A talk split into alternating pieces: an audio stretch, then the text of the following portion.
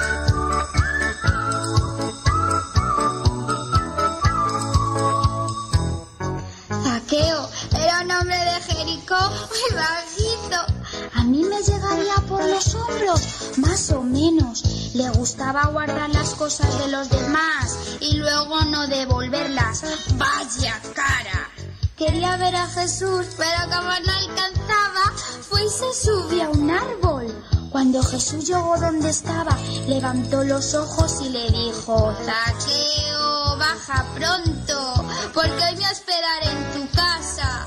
Él bajó a toda prisa y le recibió con mucha alegría. Desde ese día se hizo muy bueno.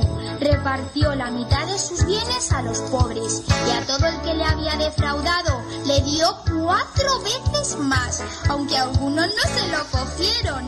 Antes, el que negociaba con Zaqueo no perdía ya ganaba bastante. Los negocios marchan bien. Régete bien, porque yo les sé sacar el sudor a los demás. Quiero ver a ese Jesús. No sé quién es, si se tercia el negociar algo en limpio sacaré.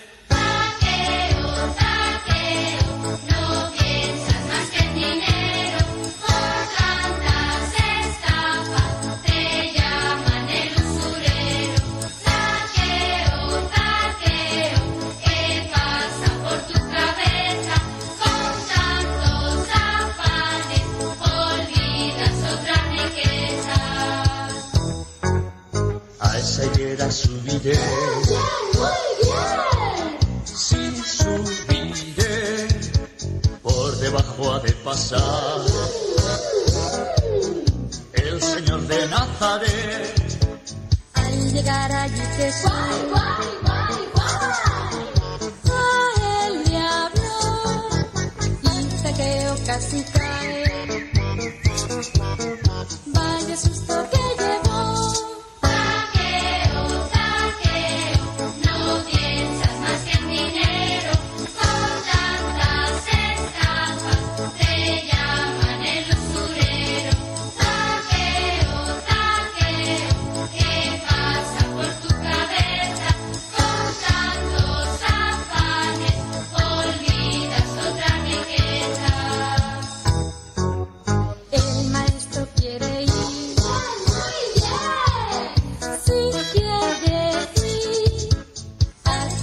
Escape, tu invitado.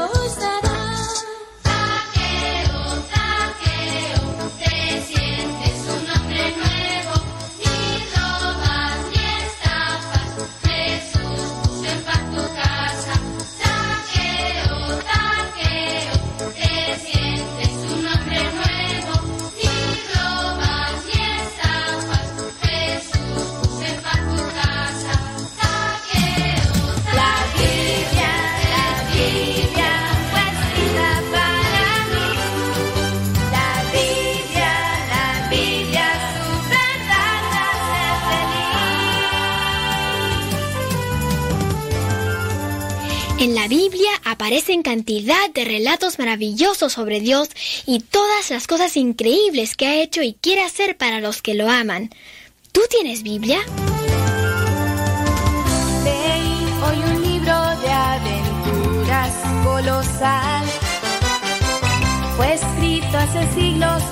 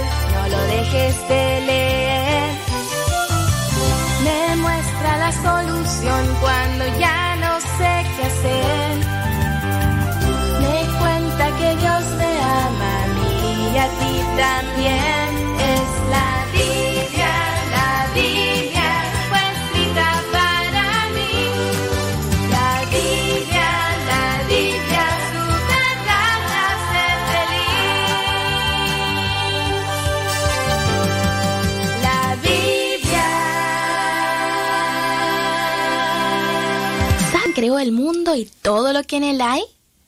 Dios. Todo fue idea suya. Él lo creó todo, lo juntó todo y lo puso todo en marcha. Al principio no había nada. Dios tuvo que hacer todo lo que hay. El sol, las plantas, los animales, la gente, todito.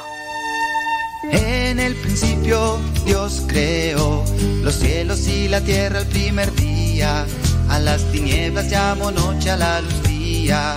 Demos gracias al Señor, tú y yo, en unión, cantémosle al Señor. Tú y yo, en unión, cantémosle al Señor. Dios llamó cielo al firmamento, fue la tarde y la mañana el día segundo. Las aguas separó el día segundo. Demos gracias al Señor, tú y yo, en unión, cantémosle al Señor. Tú y yo, en unión, cantémosle al Señor. Ustedes van a decir, bueno, pues ¿qué, qué, es, ¿qué es el sábado? ¿Por qué está poniendo canciones del catecismo? Lo que pasa es que estoy revisando a ver si no están registradas.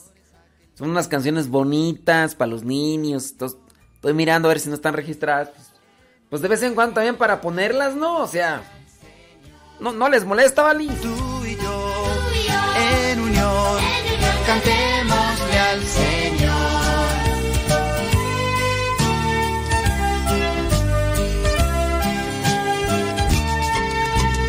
dos luces puso Dios la luna y el sol el cuarto día, las estrellas creó el mismo día. Demos gracias al Señor, tú y yo, en unión, cantémosle al Señor, tú y yo, en unión, cantémosle al Señor. Dios creó los peces del mar y las aves del cielo el quinto día. Volaron por el cielo, ¡qué alegría! Demos gracias al Señor, tú y yo, en unión, cantémosle al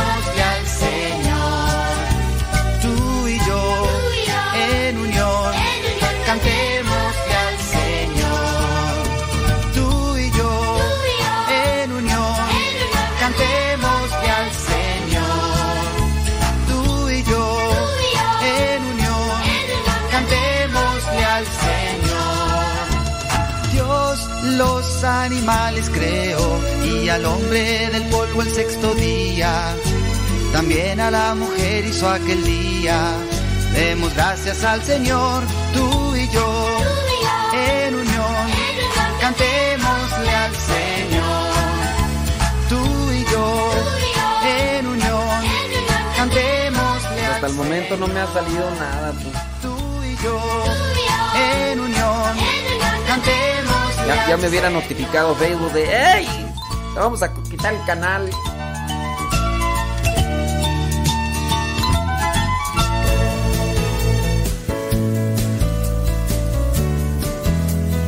En esta ocasión, más que una pregunta, se trata de un desafío. Alguien que, por el tono en el que escribe y por el tipo de sus preguntas, yo supongo que no es católico. Me lo imagino sentado en su casa domingo en la tarde, no tenía nada que hacer y dijo, vamos a pelearnos con algún católico. Y el primer católico que se encontró fue a mí en mi consultorio, yo creo. Y me envía un mensaje que dice lo siguiente, por supuesto, sin saludos, sin despedida, sin por favor, sin gracias, sino el desafío como va. Y dice así, ¿de dónde sacan la doctrina del rosario y de que María está en el cielo ya que la Biblia no enseña eso? Y Juan dice que lo que Jesús hizo no cabría en escritos. No es respuesta tampoco, ya que lo revelado es lo que Dios dejó suficiente para la salvación. Espero respuestas bíblicas.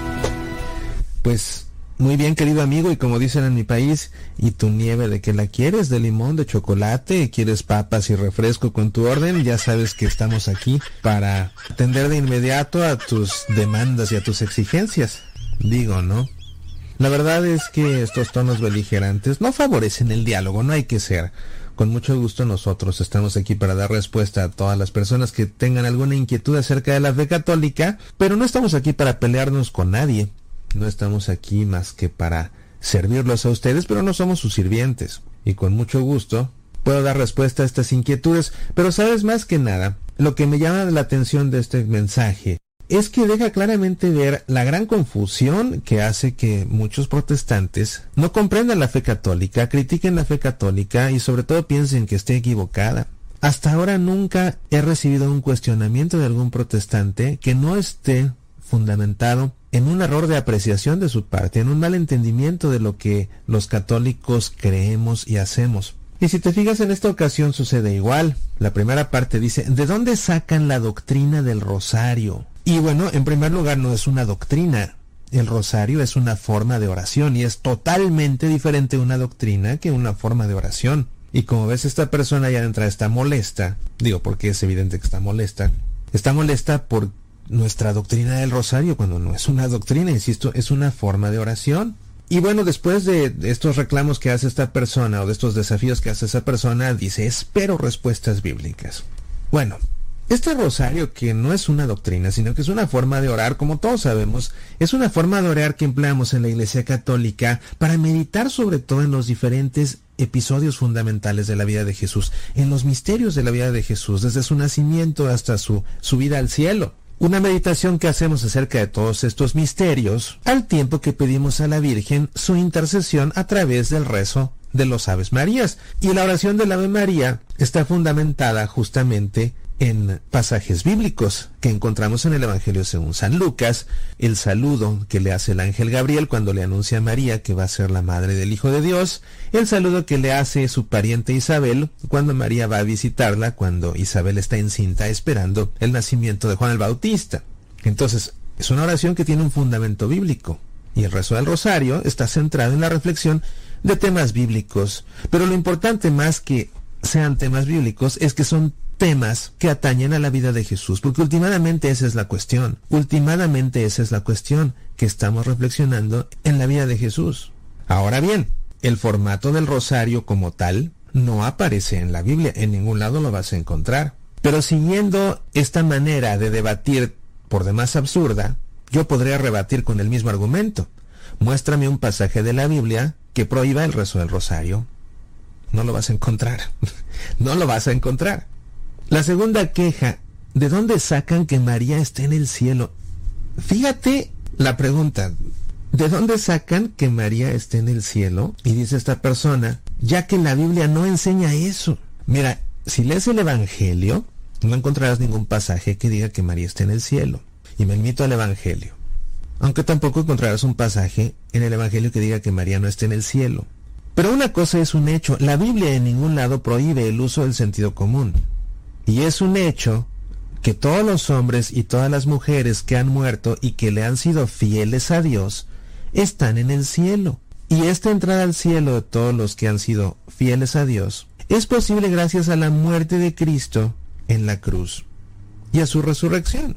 Entonces, si evidentemente, porque así lo vemos claramente en el Evangelio de Lucas, María no solamente le fue fiel a Dios, sino que le fue fiel en el extremo máximo, al grado de abandonarse a un plan que le comunica el ángel Gabriel de parte de Dios que carece de toda lógica, quedar encinta sin estar casada y tener que enfrentar a su futuro marido para decirle que va a tener un hijo que no es de él, y además tener que enfrentar a su sociedad, a sus leyes, a sus costumbres, bajo las cuales incluso corría el riesgo de morir lapidada porque cualquiera hubiera pensado que una mujer que esté encinta sin estar casada ya ha cometido adulterio.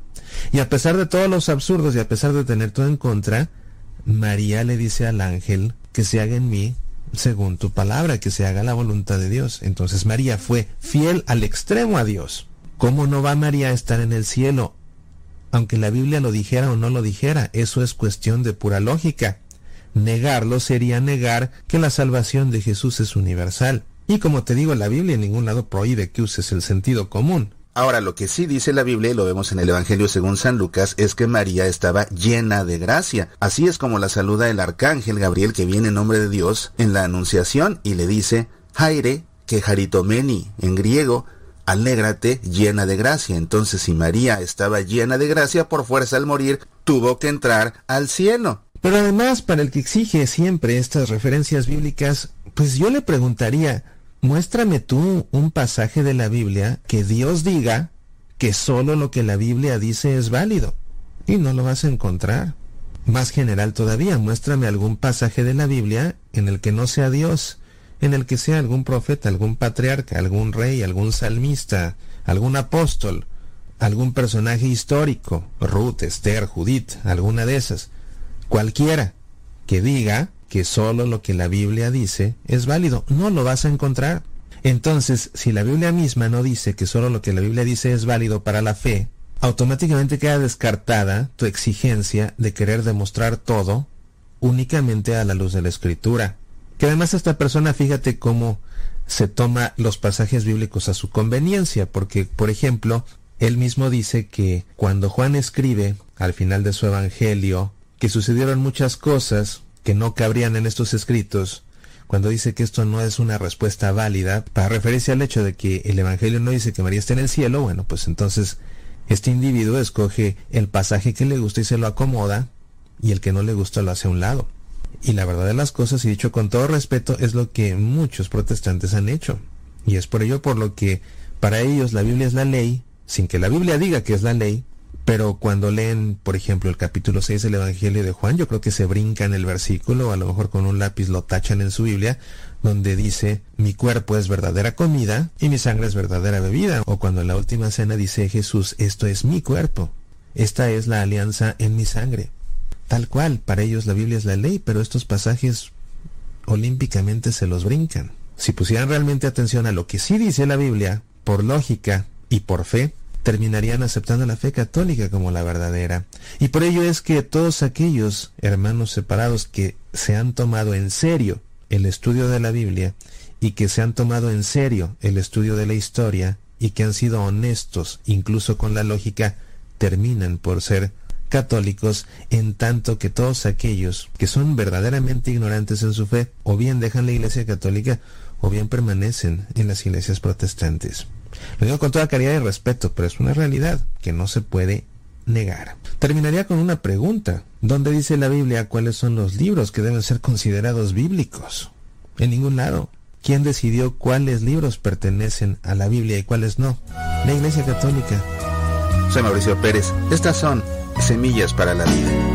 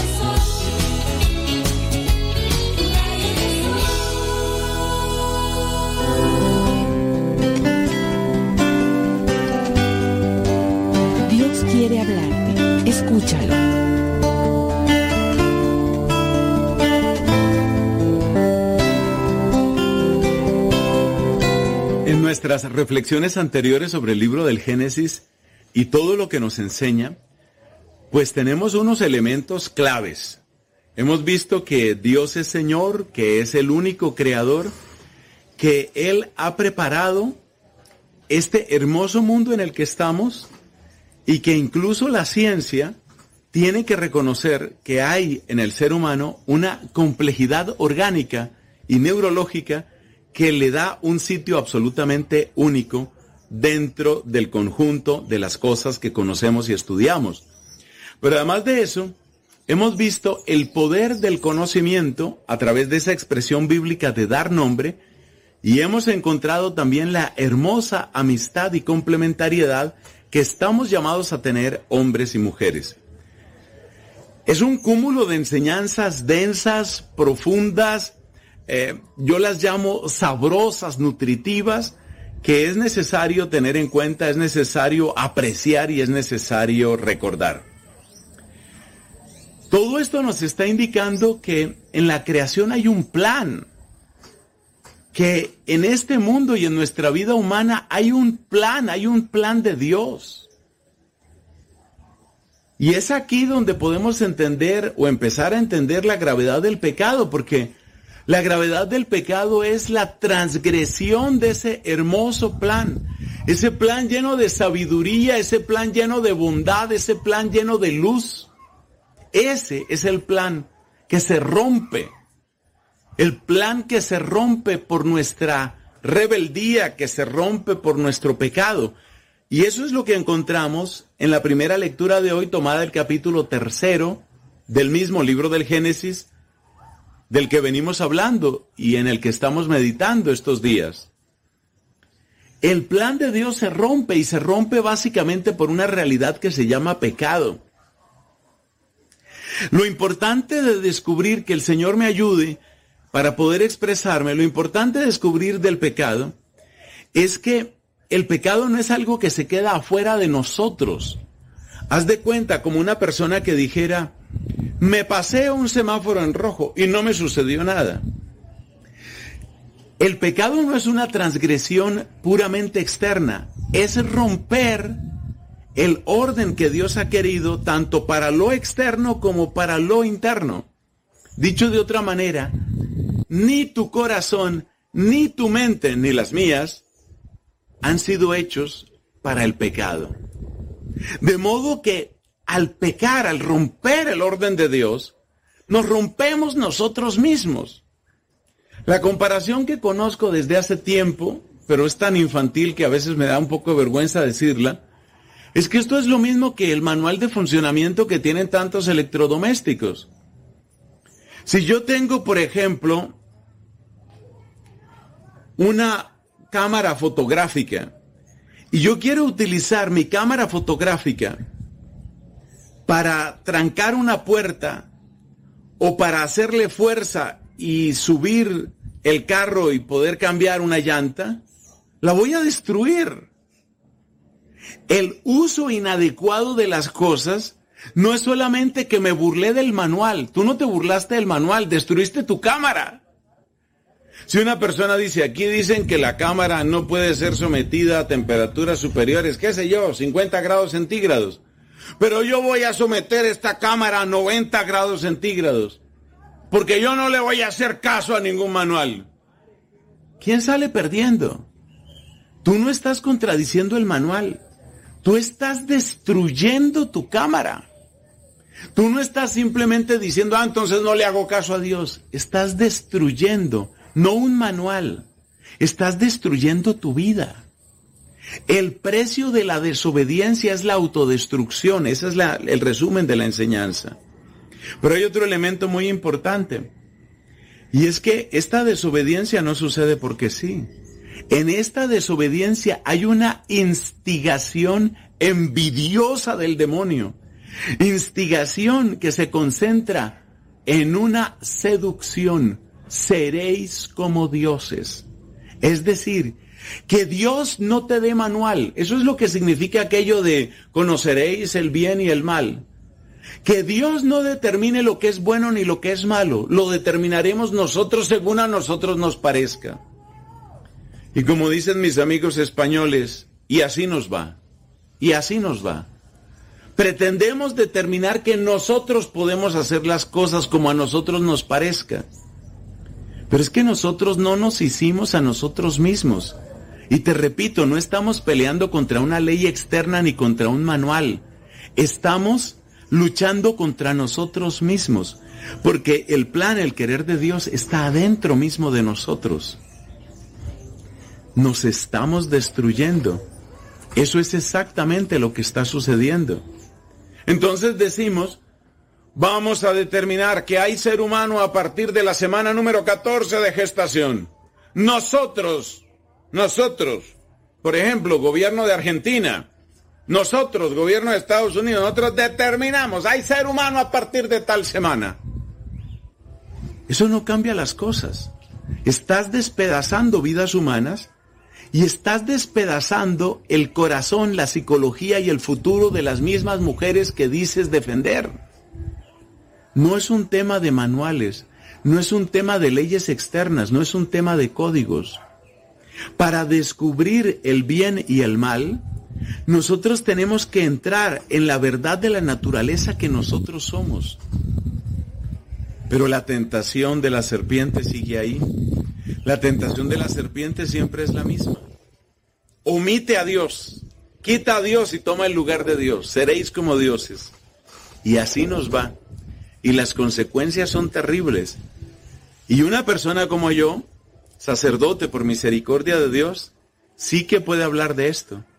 Porque después te llegan a un despacho parroquial, a una oficina, a una consultoría, en un correo electrónico, a un confesionario, te llegan esas vidas destrozadas. No, no estábamos peleando contra un manual ni contra una ley. Estábamos peleando contra nosotros mismos. No podemos rebelarnos contra Dios. No podemos entrar en desobediencia contra Dios sin destruir lo que nosotros mismos somos. El pan de trigo es para el cuerpo. El pan de la palabra es para el espíritu.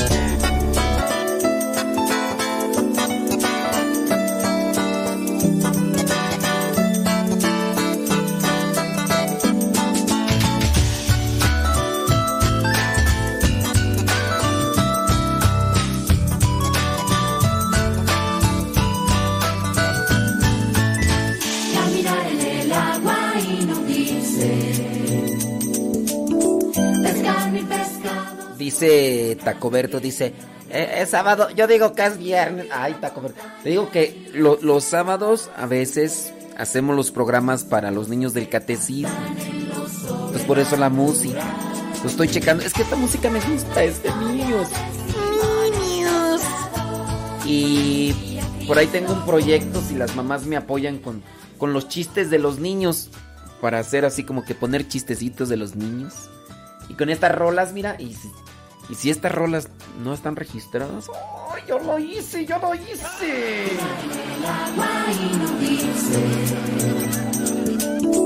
Pescar mi pescados con una pequeña red. Subir la montaña y al cielo ascender. Son cosas que pasan en lo sobrenatural.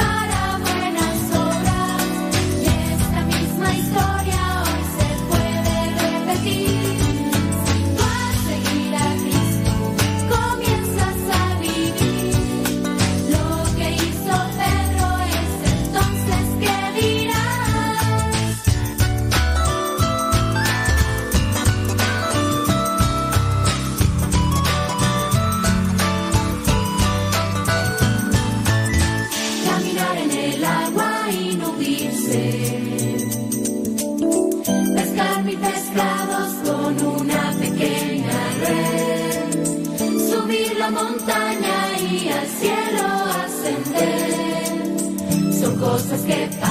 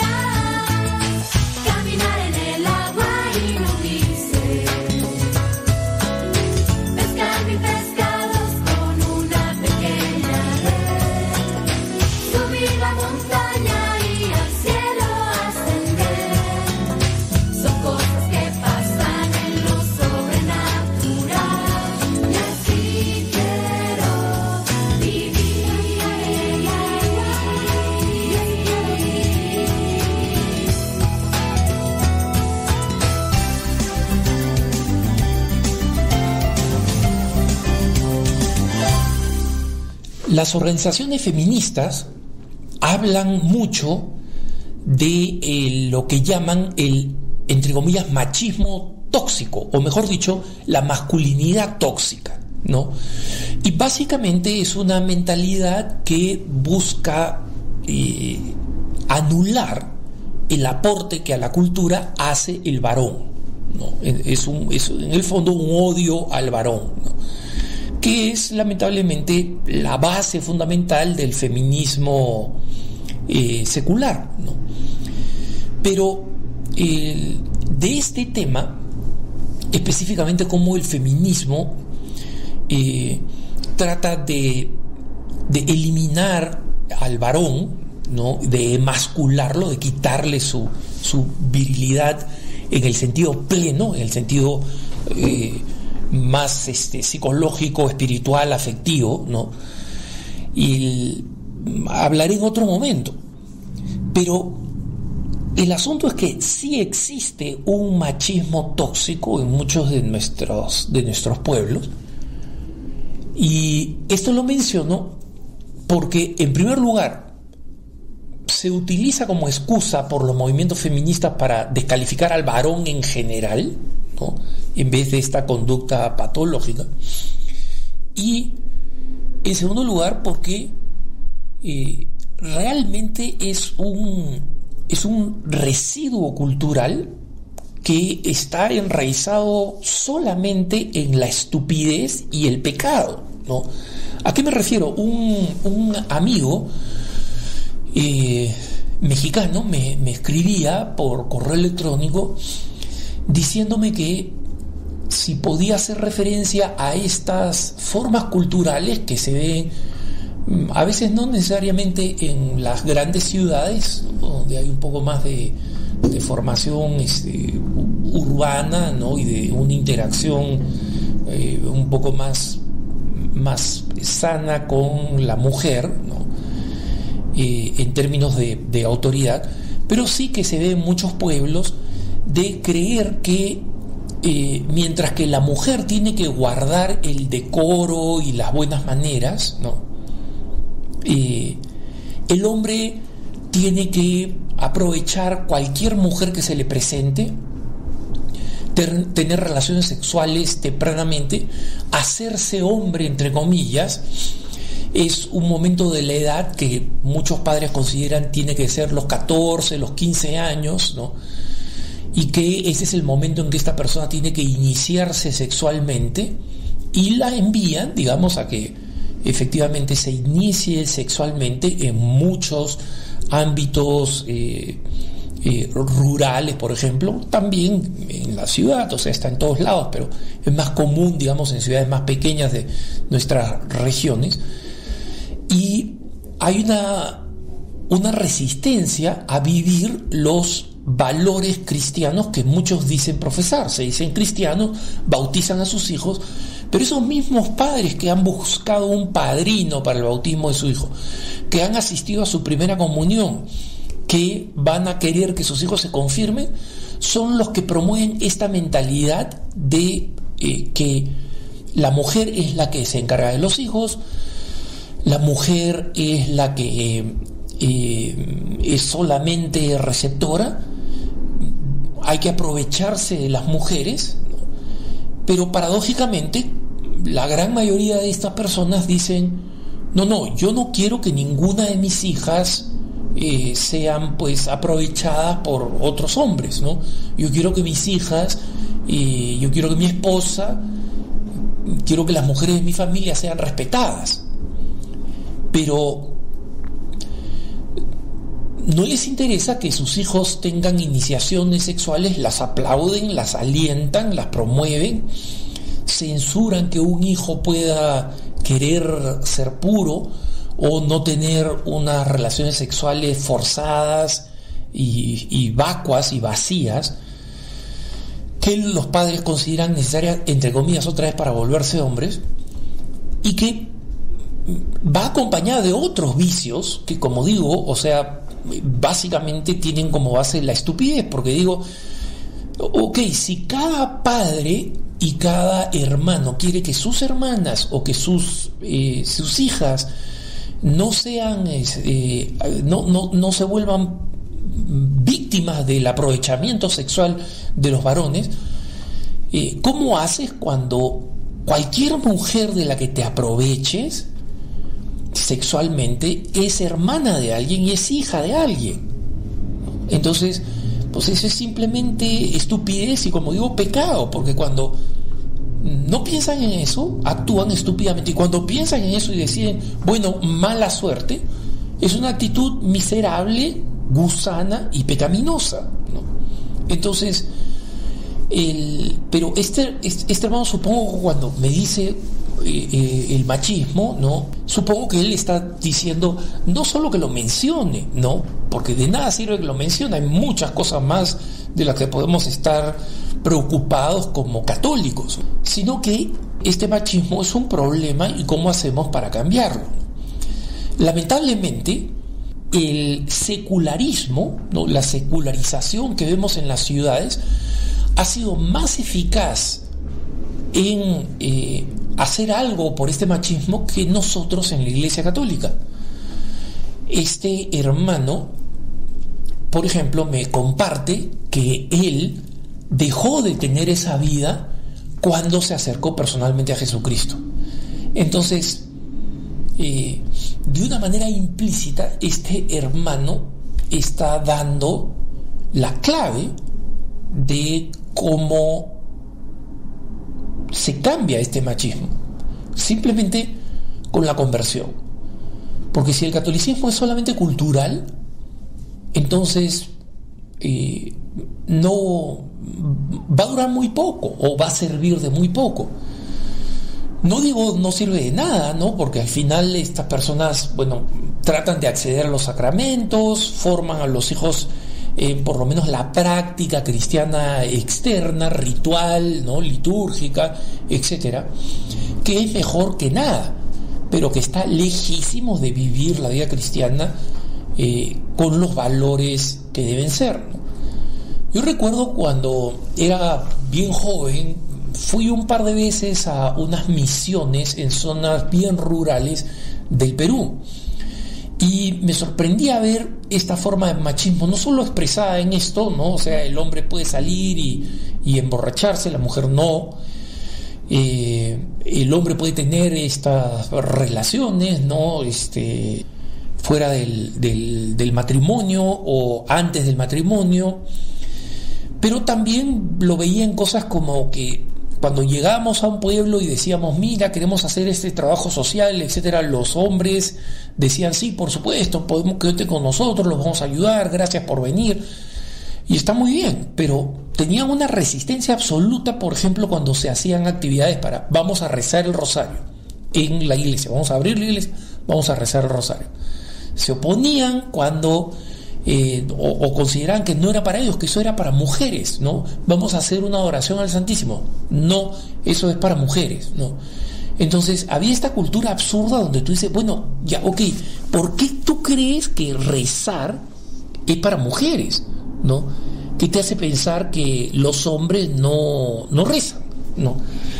¿Qué te hace pensar que durante la durante la consagración, por ejemplo, si van a misa, se quedaban atrás, no todos se quedaban atrás, los hombres todos se quedaban atrás.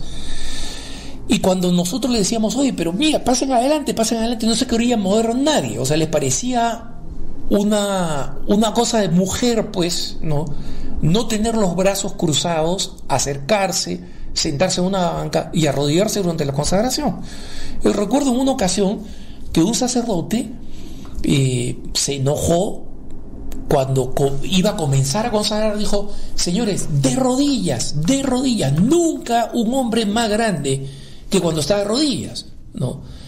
Y, eh, y a pesar de esta llamada de atención bastante enérgica en medio de la misa, eh, se arrodillaron, digamos, el 60%, otra 40% consideró que ellos eran demasiado machos, ¿no? Para arrodillarse. Entonces, ¿se dan cuenta qué estúpido que es? ¿Qué estúpido que es? ¿Y cuál es la razón para hacerlo? ¿Quién te dijo que.? No, o sea, de niño lo vi de mi papá, ¿no? Este, y eso es, esa es la manera como se, pasa de un, de un lado al otro, de un lado al otro, y se pierde el sentido y la razón de por qué se hace y se considera simplemente no, eso es lo aceptable. ¿no? Entonces, arrodillarse frente al Santísimo, que es lo más natural, es tu Dios. Si no crees, si no crees, perfecto, ni siquiera deberías ir a misa. No, está bien, no crees. Pero si tú dices que crees, pero que tú no te arrodillas, o sea, ¿qué, qué razón, qué lógica tiene eso? ¿Qué absurdo que es? Había una, una historia que, que mm, contaban en un curso de liderazgo que es ¿cuál es la razón para hacer lo que haces? ¿no? Y contaban la anécdota de una de una señora que eh, le estaba enseñando a su hija joven cómo eh, tenía que hacerse una pieza de carne en, el asado, ¿no? Entonces le decía, míralo, le pones estos condimentos, lo preparas así, ¿no? Y le cortas estos dos extremos al pedazo de carne, ¿no?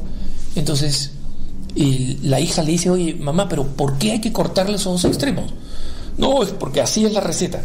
Ya, pero ¿por qué hay que cortar los dos extremos? Entonces finalmente la mamá se enoja y dice, bueno, mira, así me lo dijo mi mamá.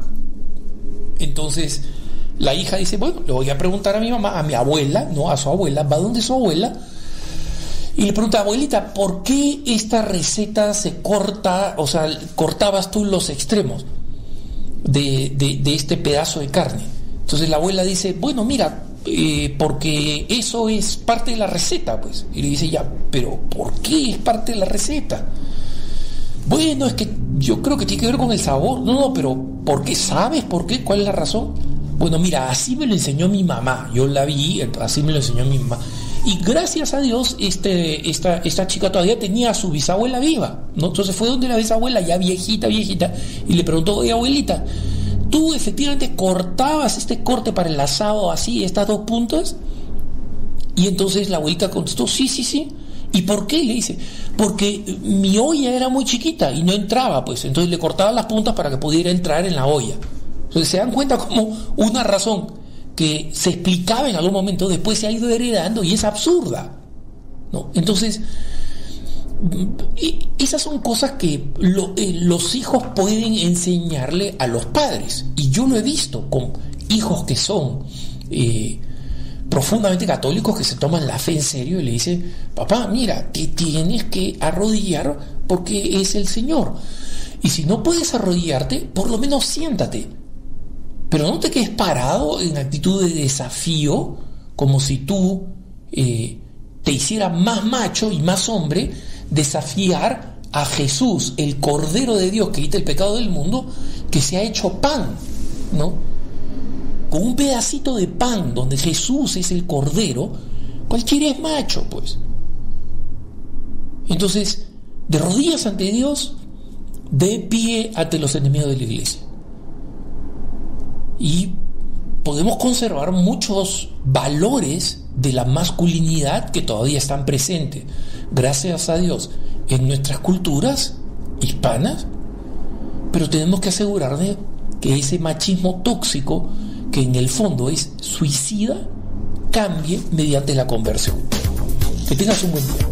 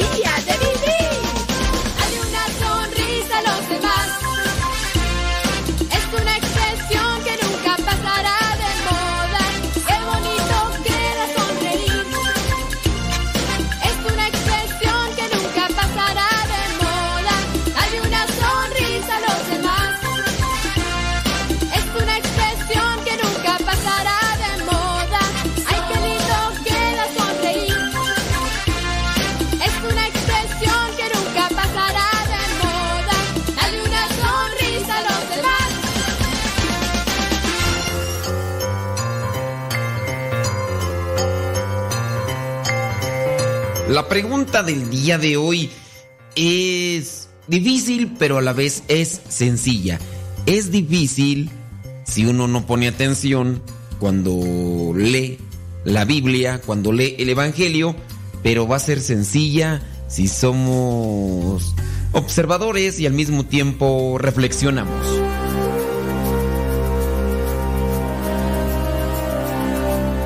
La pregunta es la siguiente. ¿Cómo se llamaba el papá del evangelista Mateo? ¿Cómo se llamaba el papá del evangelista Mateo? Se llamaba Arquelao. Se llamaba Alfeo o se llamaba Zebedeo. ¿Cómo se llamaba el papá del evangelista Mateo? Se llamaba Arquelao, se llamaba Alfeo o se llamaba Zebedeo.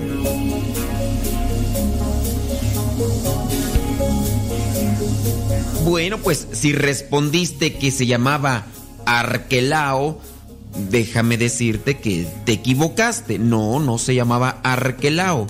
Si dijiste Zebedeo, tampoco se llamaba Zebedeo.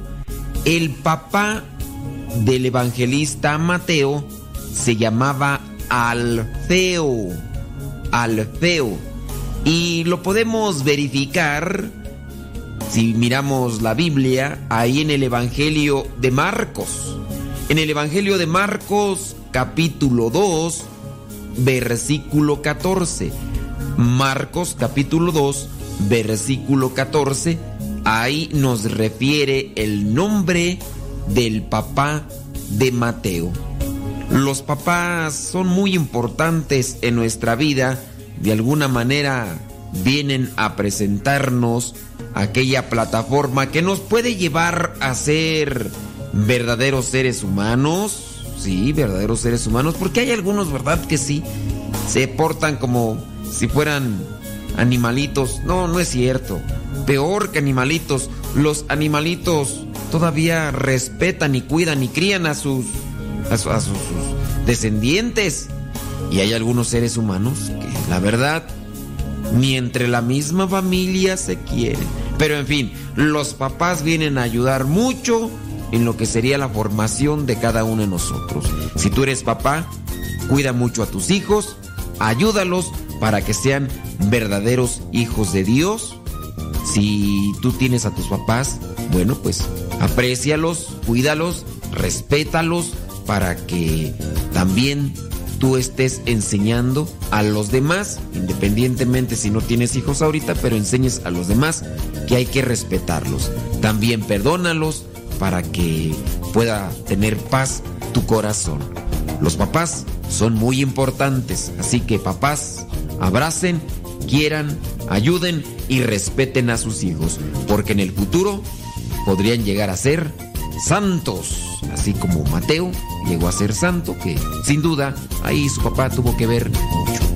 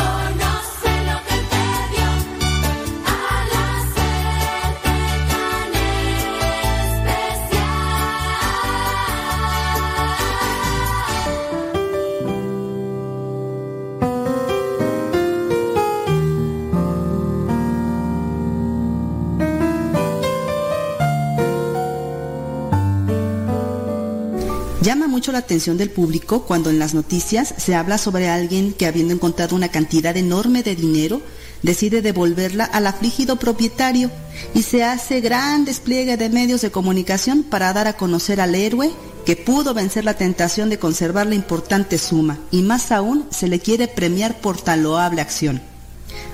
Aparentemente todo esto está muy bien, entonces, ¿cuál es el pero? Que este comportamiento no debería causar sorpresa, pues simplemente se trata de un acto de honradez, es decir, aquella persona decidió optar por regresar lo que no era suyo. ¿Es tan difícil entenderlo? La verdad, si se le hiciera más caso a la conciencia, no representaría ningún esfuerzo, pues salta a la vista que todos los objetos que vamos encontrando a nuestro paso pertenecen a alguien que se ha esforzado por obtenerlos. Nosotros mismos hemos tenido que sacrificarnos para conseguir los bienes materiales que hacen nuestra vida más placentera. A nadie en su sano juicio se le ocurre que puede quedarse con todos los coches estacionados en la calle alegando que lo que hay en México es de los mexicanos. Entonces, ¿por qué hay gente que actúa de distinta manera cuando se trata de objetos más pequeños, por ejemplo, un celular o una cartera?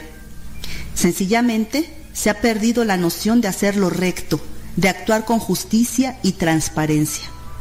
Conozco padres de familia que han sabido inculcar muy bien este valor en sus hijos, fomentando en ellos el respeto por los bienes ajenos de manera muy simple. Si eso no es tuyo, déjalo en su lugar porque todo tiene dueño. Cuentan que en el México prehispánico las casas no tenían ventanas, solamente puertas que siempre estaban abiertas, algo que sorprendió sobremanera a los españoles, pues era una gran muestra de confianza hacia los demás. A nadie se le ocurriría entrar a robar, eso se dio mucho tiempo después, tanto que hasta hace unos 20 años la gente de los pueblos mantenía sus puertas abiertas, dejando ver el interior de sus casas. ¿Alguien recuerda esto? Además, dejar de ser honrados implica robar, pero también se refiere a cometer fraudes, estafar, engañar, mentir, cometer actos de corrupción, actuar con malas intenciones.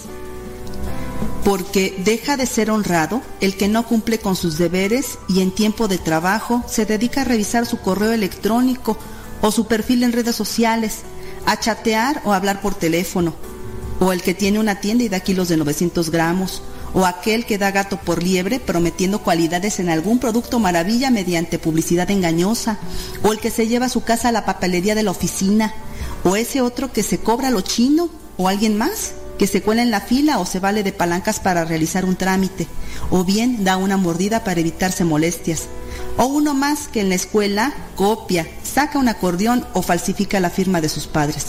En fin, ejemplos sobran en nuestras mentes y realidades. ¿Cómo podemos remediar este mal que aqueja a nuestro país?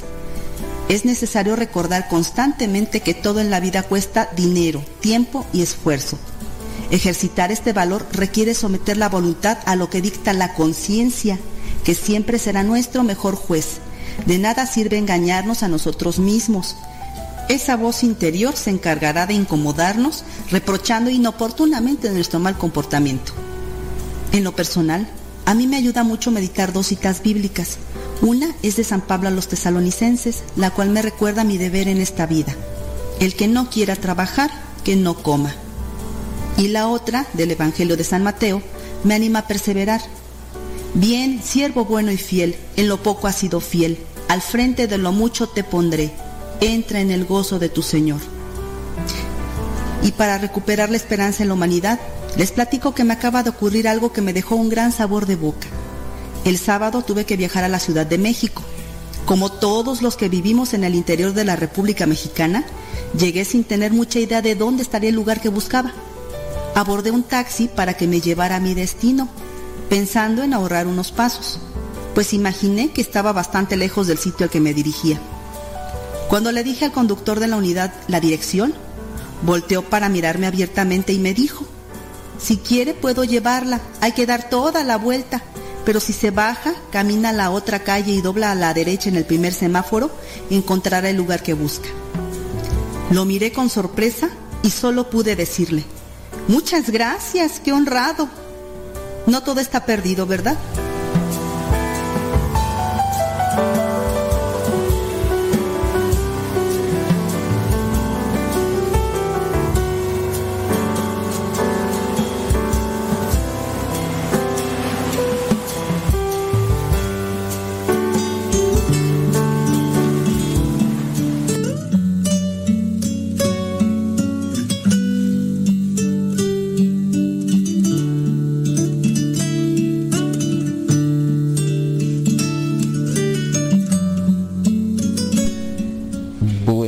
A tratar de reflexionar algo de la palabra de Dios, ya cada quien que pueda agarrar lo que le compete a su situación para que trabajemos. Hay que trabajar en, en la palabra para que rinda fruto. Si no trabajamos en la palabra, como queremos cosechar? A veces trabajamos en, el, en la tentación Trabajamos en las cosas que contaminan, que ensucian y obviamente obtenemos resultados también de eso. Pero hay que también ser selectivos, cuidadosos y atentos con lo que estamos trabajando en nuestra mente, que es donde se vienen a desarrollar todas las cosas buenas o malas, depende de nuestra elección. Somos libres, tenemos eh, voluntad, tenemos inteligencia y, y eso es lo que nos corresponde a nosotros. No, no hay que echarle la culpa de todo al demonio, ni hay que dejárselo todo a Dios. Hay que trabajar cada uno en lo que nos corresponde. Si comenzamos a trabajar desde la mente con aquellas cosas pequeñas que se nos cruzan, eh, evitando las nocivas y trabajando en las positivas, pues la perseverancia nos dará una cosecha buena y saludable para el alma y también para nuestro bienestar espiritual y moral. Vayamos a la primera lectura, Hebreos capítulo 10, versículos del 32 al 39. Recuerden ustedes los tiempos pasados, cuando acababan ustedes de recibir la luz soportaron con fortaleza los sufrimientos de una gran lucha. Algunos de ustedes fueron insultados, maltratados públicamente y otros se unieron en el sufrimiento con los que fueron tratados así. Ustedes tuvieron compasión de los que estaban en la cárcel y hasta con alegría se dejaron quitar lo que poseían, sabiendo que en el cielo tienen algo que es mucho mejor y que permanece para siempre. No pierdan pues su confianza, porque ella les traerá gran recompensa. La confianza la vamos también nosotros perdiendo en la medida en que nos dejamos apabullar por las dificultades, por las sacudidas de los problemas en la vida. Vamos perdiendo la confianza en Dios, vamos perdiendo la confianza en nosotros, vamos perdiendo la confianza en la humanidad. Y una persona sin confianza no puede hacer nada de forma segura. Siempre estará eh, viéndose acosado y temeroso de todo. Dice versículo 36, ustedes necesitan tener fortaleza en el sufrimiento para hacer la voluntad de Dios y recibir así lo que Él ha prometido. En la carta a los hebreos hemos dejado a un lado ahora ese tipo de, de referencia muy teológica. Ahora nos hemos ya encontrado con cuestiones muy prácticas, lo que tenemos que realizar día con día. Tanto en aquellos tiempos como en la actualidad necesitamos fortaleza Necesitamos fortaleza por diferentes dificultades que la cuestión económica. ¿Y cómo le vamos a hacer? Y ya vienen este gasto y lo otro. necesitamos mantenernos firmes, fuertes. Esa es fortaleza. O ya viene cuestión del trabajo, o una enfermedad, o necesitamos fortaleza. ¿De qué manera vamos a nutrirnos? Si ustedes vinieron ayer a misa, y si no, échenle una ojeadita a la lectura del día de ayer, donde la misma carta a los hebreos nos invita a permanecer en estas reuniones, en estas asambleas que deben de tener el objetivo de conectarnos con Dios, nutrirnos de Dios y al estar en esa dinámica de acercamiento, de nutrirme, pues obviamente obtendré los resultados como confianza y fortaleza. ¿Cómo le hago para aumentar mi fe? Es una pregunta que a veces eh, nos hacen las personas. ¿Cómo le hago para aumentar la fe? Pues así como a veces uno le hace en otra perspectiva para aumentar la masa, la, carne a nuestro lado. Si ustedes quieren aumentar de peso, ¿qué tienen que hacer? No me digan. Véanse, véanse ya. Ustedes saben lo que hacen. Pues alimentarse más, ¿no? Alimentarse más. Y así, así sin medida, échenle. Y véanse, véanse. Lo mismo en la fe. ¿Por, qué queremos las cosas más fáciles? Si quieres aumentar tu fe, pues échale más. Échale fuerte, trabájalo. Que no solamente sea cargar con cosas, ¿no? Sino que también sean fuertes. Entonces, la lectura del día de ayer muy práctica y que se me quedaba mucho esto de la insistencia de orar, de, permanecer, de acudir a las asambleas, eso no, no abandonarlo. Necesitamos prepararnos para situaciones como las que estamos viviendo y quién sabe, ¿verdad?, si vengan situaciones más difíciles. Si, si se nos pudiera decir realmente lo que va a suceder, quién sabe qué nos pasaría, pero uno debe estar preparado para lo complicado, aunque todavía no llegue, porque eso nos da confianza. Yo estoy preparado para lo complicado, tengo confianza y la confianza obviamente tiene que residir en tu relación con el Señor, en tu relación con Dios. ¿Quién de ustedes en ocasiones a veces puede tener ese temor de cosas que a veces ni vemos, pero sentimos. Por ejemplo, ¿quién de ustedes podría meterse al internet en la noche, por ahí eso de las 12 de la noche, y ponerse a mirar esos videos de gente que ve aparecidos en los cementerios o de esos videos que han grabado que supuestamente sale una sombra o, se, escucha ruidos y están grabando y tiemble y tiemble y ustedes están ahí solos y habrá algunos que les da mucho miedo y que, y que no van a mm, se van a enroscar con las cobijas y ya le van a pagar y habrá otros que no. Yo este hace un tiempo no sé no sé qué sea pero cuando yo estoy editando en las noches, grabo los evangelios y estoy editando, de repente ahí abro ahí el canal para escuchar predicaciones o algunas cosas de documental o lo que sea. Y a veces me aparecen ahí esos videos, será porque ya empecé a verlos, de gente que se mete a los cementerios en las noches con las cámaras y graba cosas. Y digo, ay, mira qué chistoso. Y pues sí, a veces se ven cosas ahí, digo, serán creadas con cuestiones digital y todo, pero los gritos de los que van grabando y todo eso, ay, qué chido. y pues sí, ya cuando apago el foco dije, Ave María Purísima.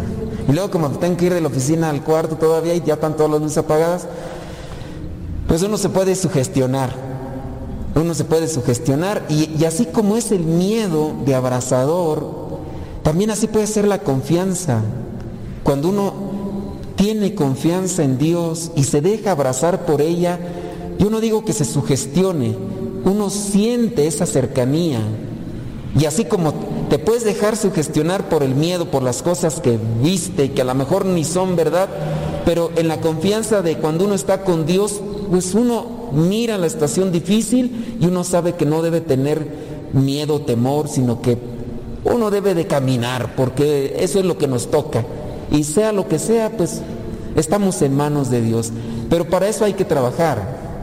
Para la sugestión no. Si ustedes son miedosos, nos ponemos a platicar ahorita de espantos y a lo mejor si van a tener que irse por ahí, por allá un camino donde no hay luces, pues a lo mejor ya hasta lo van a decir, comadre, acompáñame. Hasta van a pedir ahí un raitecito, no habrá alguien que me lleve. Pues ¿para qué se ponían a hablar de espantos? Pues, de la mano peluda, de esas cosas. Pues se sugestionó, ¿verdad? No necesita mucho trabajar en eso. En lo que sí hay que trabajar es en la confianza en el Señor, en la esperanza. No es, no es algo de que te platiquen de Dios y ya, ay, ya me siento fortalecido. No, eso hay que trabajarlo. Y esto es una cuestión de tiempo, de acciones, de, de venir a hacer oración, de participar de los sacramentos y, y la confianza en el Señor, pues nos lleva allá adelante cuando encontramos estas personas que han trabajado en eso, pues son dignas de admiración.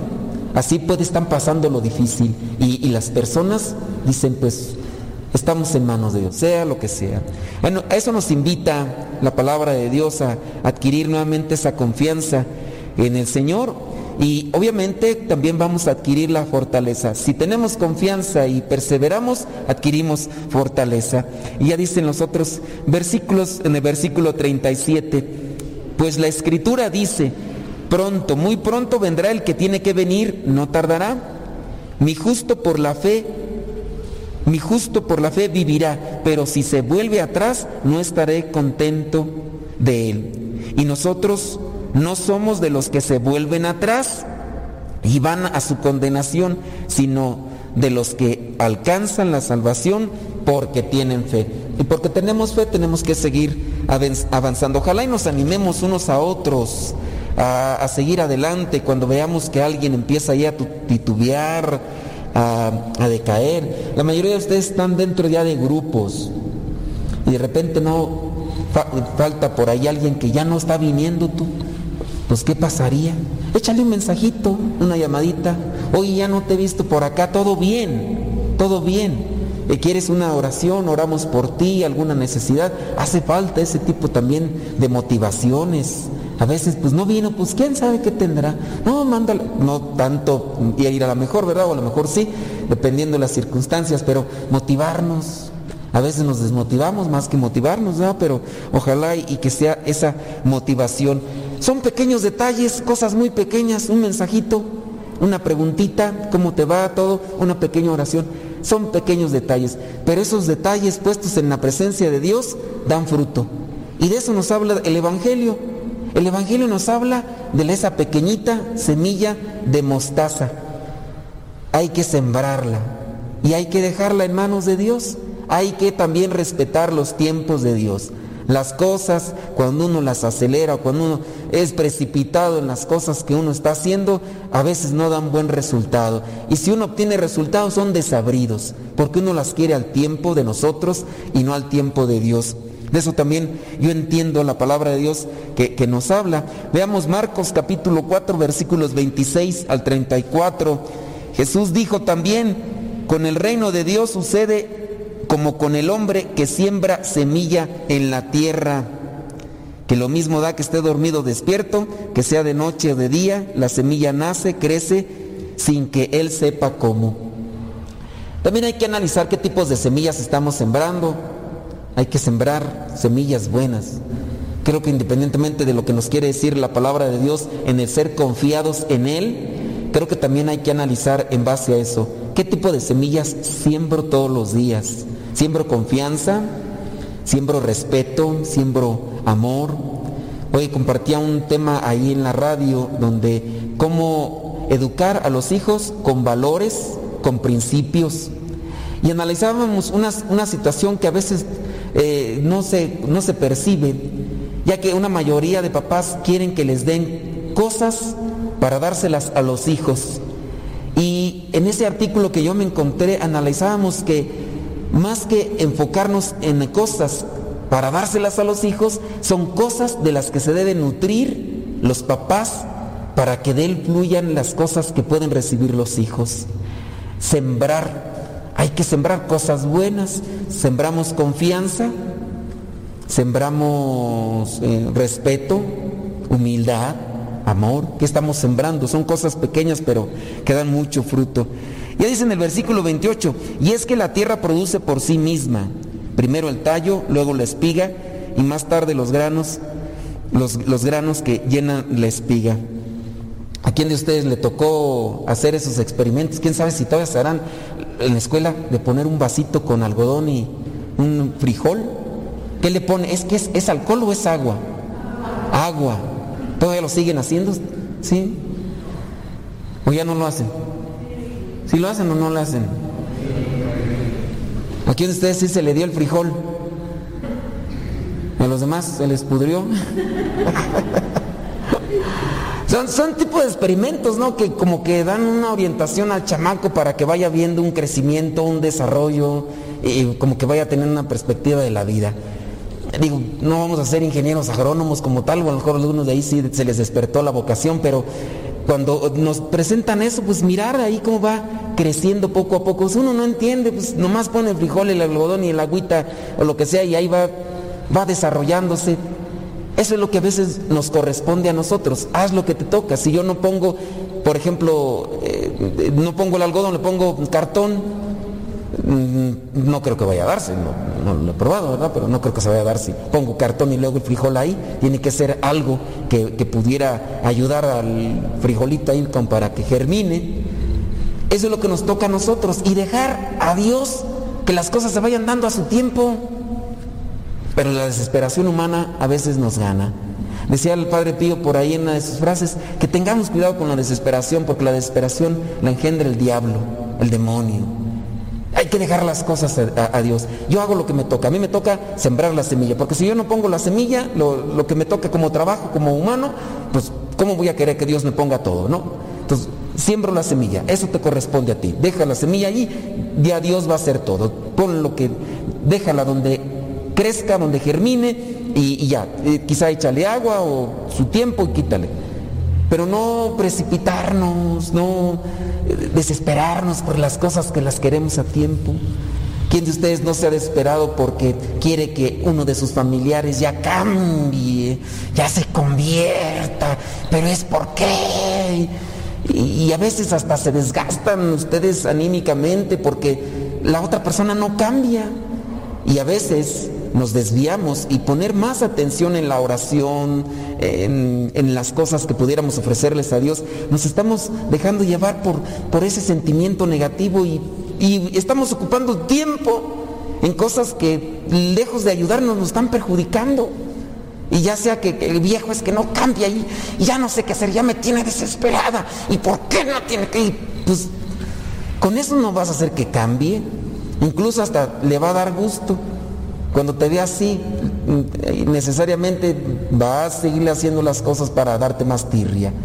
Dejemos las cosas en manos de Dios. Yo sé, por ejemplo, ahorita tenemos muchos enfermos. ¿Quién de nosotros no quisiera que con una palabra decirle el enfermito que tenemos ahí con el ahí hasta inconsciente, era con esa palabrita se, se despertara y se pusiera en pie y, y, hiciera las cosas que antes. Pues todos quisiéramos eso.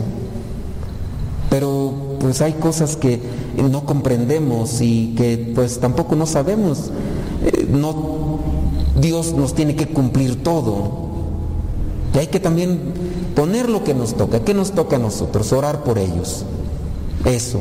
Podemos ayudar con las cuestiones médicas y todo. Hay que hacer el esfuerzo y todo. Y ponerlo todo en manos de Dios. Que se dé a su tiempo. Si es que se dan las cosas como nosotros a veces esperamos. Y si no se dan, Señor, dame fortaleza, nada más. Dame fortaleza, es lo que necesito. Hay que respetar los tiempos de Dios. Porque pues de nada sirve en ocasiones estar muy cerca de Dios y dejarnos llevar por la desesperación. La desesperación que lejos de iluminarnos nos eh, oscurece, nos amarga, nos frustra. Y una persona con, frustración, con amargura, con resentimiento, eh, va hiriendo a los demás, está herida y va hiriendo a los demás. Dejemos pues que la luz y el tiempo de Dios se manifiesten en las cosas, no como yo quiero. Eh, Jesús estando en el huerto, eso fue lo que dice, ¿no? Padre, si es posible, aparta de mí este cáliz, pero que no se haga mi voluntad, sí, no la tuya, a tu tiempo, tu manera. Yo hago lo que me toca y pues tú harás lo que te corresponde. Pero sí hay que esforzarnos en eso. Ya viene después en el versículo 30 al 32 Habla sobre la semilla de mostaza tan pequeñita, tan pequeñita, pero llega a crecer e incluso llega a servir para dar sombra a las aves. Esas cosas pequeñitas, cosas tan pequeñas como por ejemplo un mensajito, un saludo, una sonrisa,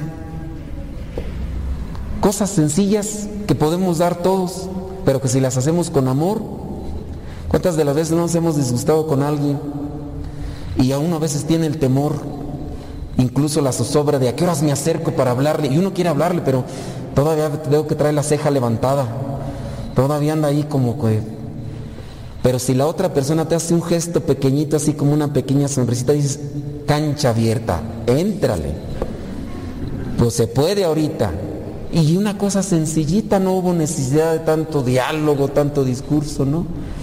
Si llegamos a un lugar y encontramos gente desconocida, gente con la que pues no nos, no nos sentimos en confianza y nosotros pues no sabemos de, cómo hablarles y todo eso, un trabajo, la escuela, un vecindario, si hay alguien que con una pequeña sonrisa nos saluda y todo, uno ya está, oye, este, eh, pregunta uno sobre la necesidad que uno tenga, nos limitamos cosas sencillas, pequeñas, pero que pueden dar mucho fruto. Una oración aquí, pequeña, sencilla, pero puede dar mucho fruto. Compartirle a alguien un texto bíblico, mandárselo, oh, este texto bíblico estaría fenomenal para esta persona. Un acto sencillo, digo, pues me voy a hacer promoción, yo también, pues una vez. Alguien le llega el Evangelio eh, por el WhatsApp o ahí por el Telegram, un acto sencillo, se lo comparte a alguien a quien piensa que le puede servir y la otra persona le cae de perlas ese mensaje que, o la oración. Y ya, sin darte cuenta, por ahí me han platicado algunas historias para motivarme, para que no, no pierda el ánimo, que pues me han dejado sorprendidos. Una tía de una persona, ella enfrascada en su negocio, ahí en su tienda, no dejaba, la tienda era su, tesoro, su tesoro. Llegaban las visitas y sus familiares y no te puedo atender. Dice, pues ay, pásale a la casa, ya es que tengo acá la tienda, la tienda, la tienda. Y entonces un día, pues ya le empezaron a mandar ya el evangelio.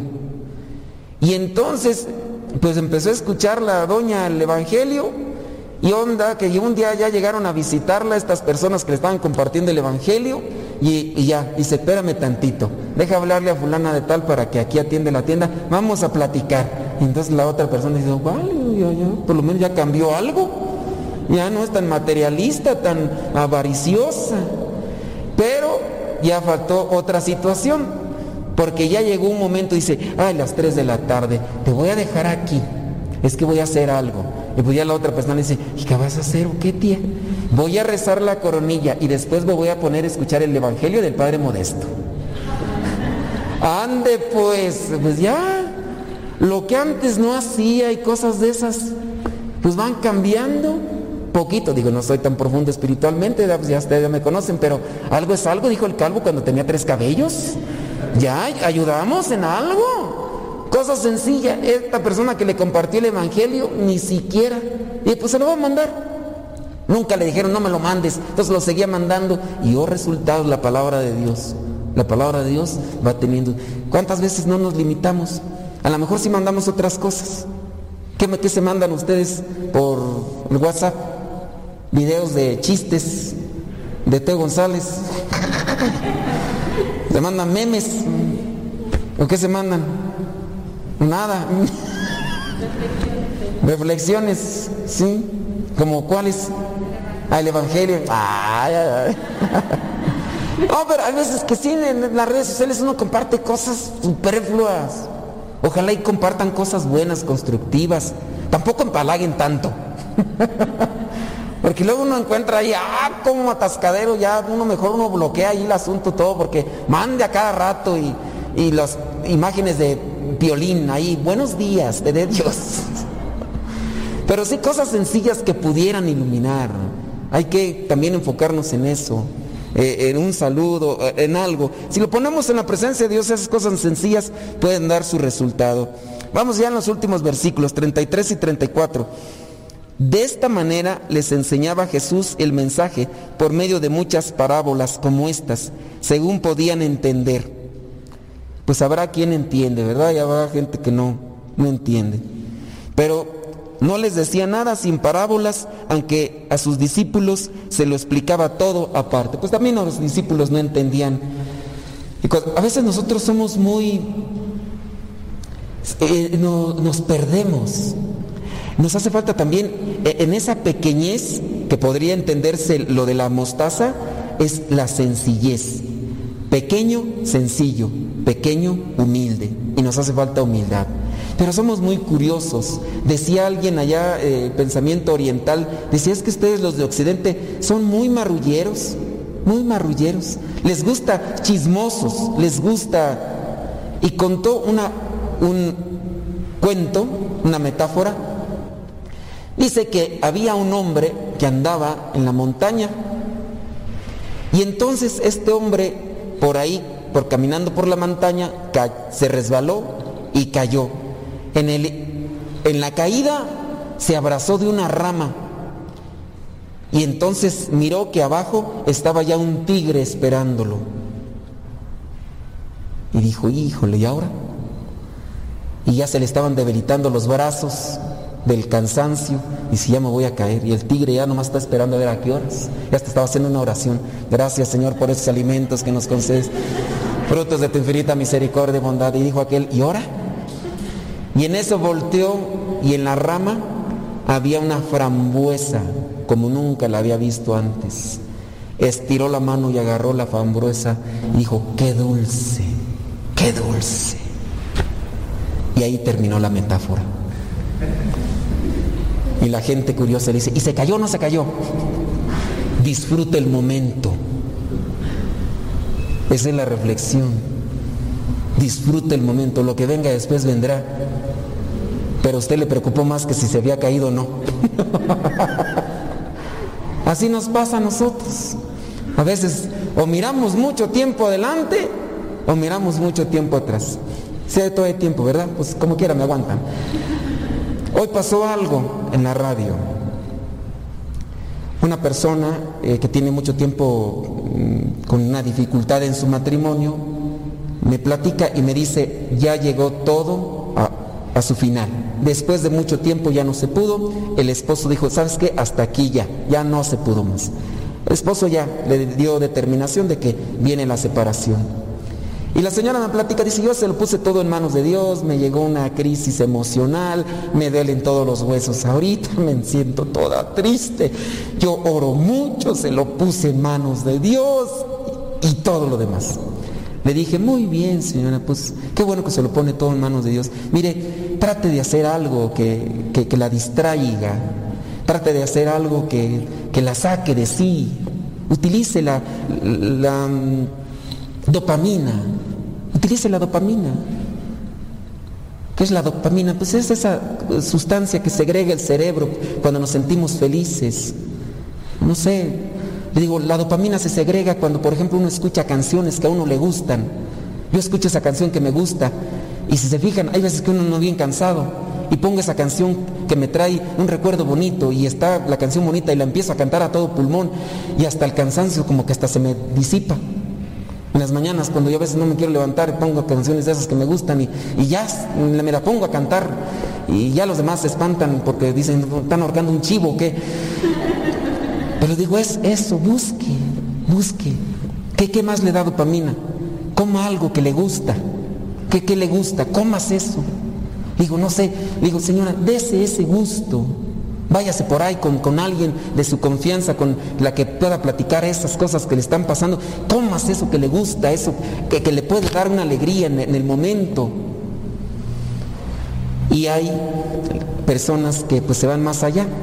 Y una persona ya me escribe, dice, padre, usted no, no está bien, usted está mal aconsejando a las personas, usted las está llevando al pecado.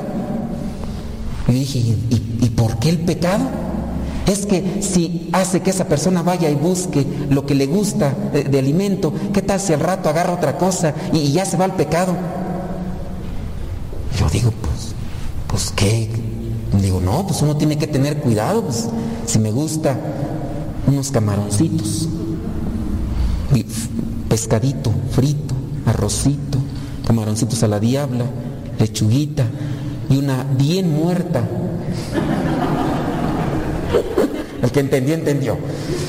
Yo, ustedes si están jurados, no. Ustedes no, no, porque usted la huelen les va a perjudicar. Ustedes no.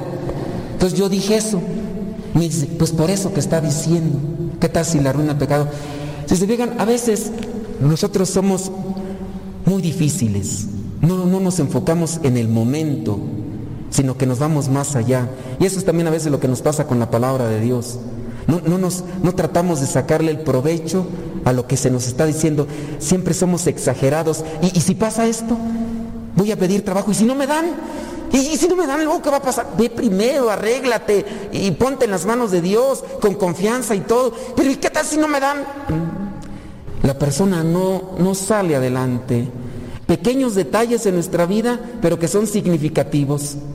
Dejarlo todo en manos de Dios. No sabemos cómo crece la semillita, cómo crece la planta, el tallo y lo demás. Dejémoselo a Dios. ¿Para qué nos complicamos? Haz lo que te toca y déjaselo lo demás a Dios. Eso es lo que tenemos que trabajar todos los días. Pero nosotros a veces ya estamos tan intoxicados de nuestra cabecita que nos complicamos todo. Pues ojalá y nos vayamos desintoxicando y dejemos que la palabra de Dios trabaje en nosotros para saborear el momento. Estoy en misa, hay preocupaciones, voy a, disfrutar la palabra, voy a la oración, cántenle, aunque canten como chivos que están ahorcando, pero nomás no les voy a prestar el micrófono, no crean. Pero también hay que disfrutar el momento. Ustedes van a saborear mejor la misa cuando, cuando la viven, cuando están disfrutando el momento, cuando están respondiendo a las oraciones. Qué bonita misa, porque la viví. No por lo que me dijeron, porque la viví y hasta la van a recordar ustedes más. Pero no. ¿Y qué tal si canto bien feo y luego los demás se burlan de mí? Pues ni que los demás cantaran tan bonito. O sea, hay que disfrutar el momento, criaturas. Cositas pequeñas que si las sabemos cultivar van a dar mucha felicidad en nuestras vidas. Bueno, vamos a ponernos en las manos de Dios y a dejar que Él actúe en cada uno de nosotros.